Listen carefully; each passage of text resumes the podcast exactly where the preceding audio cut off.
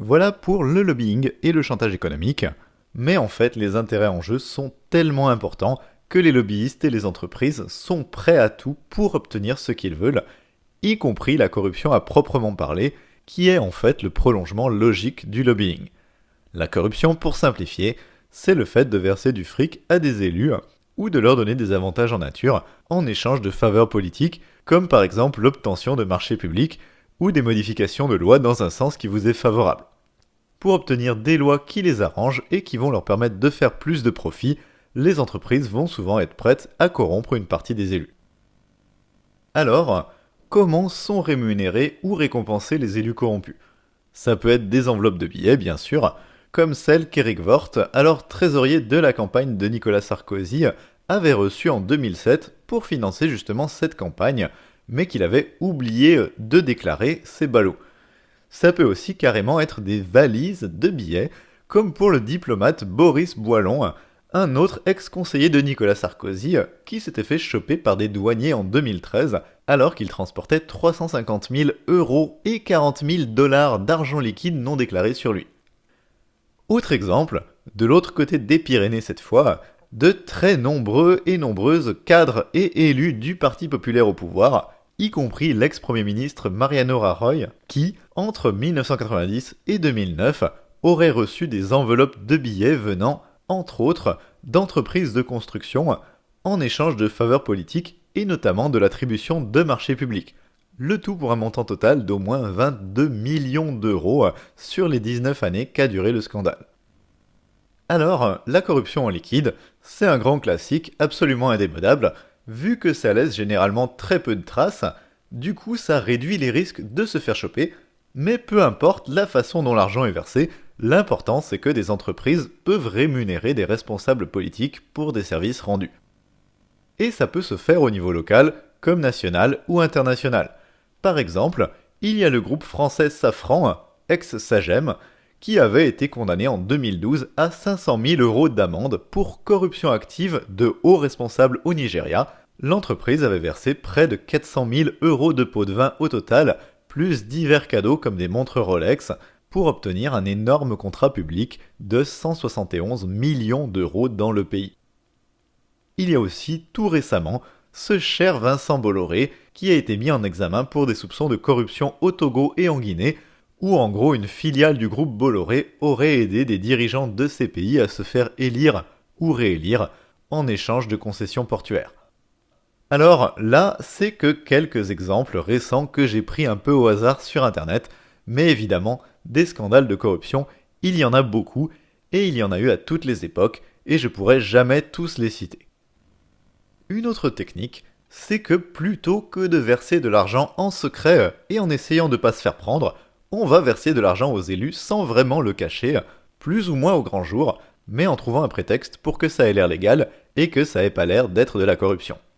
Par exemple, il y a beaucoup d'élus qui, en parallèle de leur mandat, vont exercer des activités très rémunératrices du style avocat ou avocate d'affaires, ou de consultant ou consultante en stratégie pour des entreprises privées, et ces activités sont rémunérées pour des sommes rondelettes, souvent plusieurs milliers d'euros par mois, en plus de leur indemnité parlementaire. Sauf que, consultant ou consultante en stratégie, ça veut tout et rien dire en fait, et c'est souvent juste une façade légale pour des versements de pots de vin parce qu'on ne peut pas vérifier que l'élu en question a vraiment fourni un travail de conseil pour l'entreprise, travail pour lequel il ou elle est censé être rémunéré. Et même si l'élu fournissait un vrai travail de conseil, il ou elle serait au minimum en situation de conflit d'intérêts, puisque rémunéré très cher par des entreprises, alors que dans le même temps, cet élu va souvent légiférer sur les domaines d'activité de ces entreprises. Une variante, c'est que des élus peuvent aussi être payés, très cher encore, pour donner des conférences pour le compte d'entreprises privées. Autre variante encore, c'est pas toujours directement les élus qui sont concernés, mais ça peut aussi passer par des membres de leur famille, par exemple, qui obtiennent des postes prestigieux ou très bien rémunérés dans une entreprise privée. Par exemple, en 2010, c'était l'épouse du ministre du Travail, Eric Woerth, qui était embauchée par la société Climen, la société chargée de la gestion de la fortune de la milliardaire Liliane Bettencourt. La fréquence du truc est ici encore difficile à dire, vu qu'évidemment, même si c'est pas exactement illégal, les élus et les entreprises vont clairement pas s'en vanter et crier ça sur les toits, mais préfèrent au contraire rester discrètes sur le sujet. Malgré tout, on a quand même quelques éléments qui montrent que c'est très fréquent. À la suite de l'affaire Cahuzac, les parlementaires français ont dû publier leur déclaration d'intérêt, et là, surprise, il y a en fait des dizaines de parlementaires qui étaient concernés par ce genre d'activité annexe lucrative. En 2014, il y a environ 10% des parlementaires français qui étaient concernés, ce qui est énorme, et parmi eux, il y en a même une vingtaine de personnes qui avaient gagné plus de 100 000 euros annuels grâce à ça, dont Jean-Michel Baillet, François Fillon, Jean-François Copé ou Gilbert Collard, pour citer juste certains des plus connus. Donc ce type de conflit d'intérêts, il est très répandu et pas du tout exceptionnel. Une autre possibilité très prisée aussi, c'est ce qu'on appelle les pantouflages, et c'est en quelque sorte des conflits d'intérêts différés dans le temps. Le principe, c'est que, plutôt que de donner du fric pendant que l'élu est au pouvoir, on va lui promettre une reconversion juteuse dans le privé pour quand elle ou il aura terminé son mandat actuel ou sa carrière politique. C'est comme ça que vous avez beaucoup de personnalités politiques connues qui, une fois leur carrière politique terminée, vont se reconvertir dans des entreprises privées, souvent dans le même domaine que leur précédente responsabilité politique.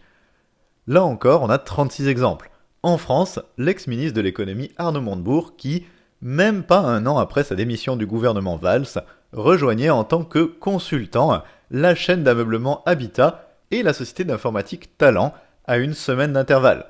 On a aussi des anciens ministres de Chirac ou Sarkozy, comme Jean-Louis Borloo, Dominique Perben ou Yamina Benguigui, reconvertis dans le lobbying en Afrique, ou, si on remonte un peu plus loin dans le temps, d'autres anciens ministres comme Dominique Strauss-Kahn, Edith Cresson, qui en 1990 prenait la direction d'une filiale du groupe Schneider, Elisabeth Hubert, éphémère ministre de la Santé pendant quelques mois en 1995 et qui était entrée au laboratoire pharmaceutique Fournier en 1997, et plein d'autres. À l'international, on a des célébrités comme l'ex-chancelier allemand Helmut Kohl, devenant conseiller de la banque Crédit Suisse, ou encore l'ex-premier ministre britannique Tony Blair, entré au service de plusieurs multinationales. On a aussi des cas moins connus à l'international, mais tout aussi parlants, comme l'ancien haut responsable du fisc britannique, David Anthony Hartnett, qui rejoignait le cabinet d'audit financier Deloitte, l'un des leaders mondiaux du conseil en optimisation fiscale. Autre exemple encore, à Québec, trois ex-ministres de la Santé qui avaient participé à libéraliser le secteur de la santé lorsqu'ils étaient aux responsabilités politiques, et qui se sont ensuite fait embaucher par des acteurs privés de ce secteur, acteurs privés qui, heureuse coïncidence, avaient beaucoup bénéficié de cette libéralisation, c'est fou comme le hasard fait bien les choses quand même. Autre grand classique après une carrière politique, c'est l'animation de conférences grassement payées pour le compte d'acteurs privés, et pour des sommes qui se montent parfois à plusieurs dizaines de milliers d'euros par conférence ou plus. Ici encore, on a énormément d'anciennes personnalités de premier plan qui sont concernées, en vrac, des gens comme Ronald Reagan, Bill Clinton, Margaret Thatcher, Tony Blair, Valéry Giscard d'Estaing, Nicolas Sarkozy, José Manuel Barroso ou Georges Papandreou, et même Mikhail Gorbatchev, oui oui, qui donnent ou qui ont donné en leur temps ce type de conférences pour des entreprises privées. Et ça, c'est juste pour citer les plus connus, mais en réalité, énormément de politiques sont concernés, y compris des personnalités de second plan, comme des ex-ministres ou secrétaires d'État par exemple, même si c'est évidemment pour des sommes un peu moins élevées. En France, on a des gens comme Ramayad, Luc Ferry, Dominique de Villepin, François Fillon, Frédéric Mitterrand, Éric Besson, Éric Woerth, David Douillet, Jacques Delors, Bernard Kouchner ou encore Lionel Jospin qui ont donné ce type de conférence. Pourtant, tout ça est parfaitement légal, vu qu'il est évidemment impossible de prouver que la politique de l'élu au pouvoir aurait été influencée par la perspective de se reconvertir plus tard dans le privé, ou que cette reconversion était préparée durant le mandat. Et tout ça, c'est que quelques exemples pour se faire une idée de la diversité des profils et des milieux concernés, mais la liste est très loin d'être exhaustive et les reconversions d'anciens politiques dans le privé sont nombreuses. Donc voilà déjà pas mal d'exemples de corruption plus ou moins directe, ou de situations de conflit d'intérêts où l'élu est soit directement impliqué, soit c'est un ou une proche de l'élu qui en bénéficie. Il y a certainement beaucoup d'autres exemples, et ça montre qu'il y a pas mal de moyens de récompenser on va dire directement les élus qui rendent des services. Mais il existe aussi ce qu'on pourrait appeler la corruption indirecte, via les réseaux d'influence.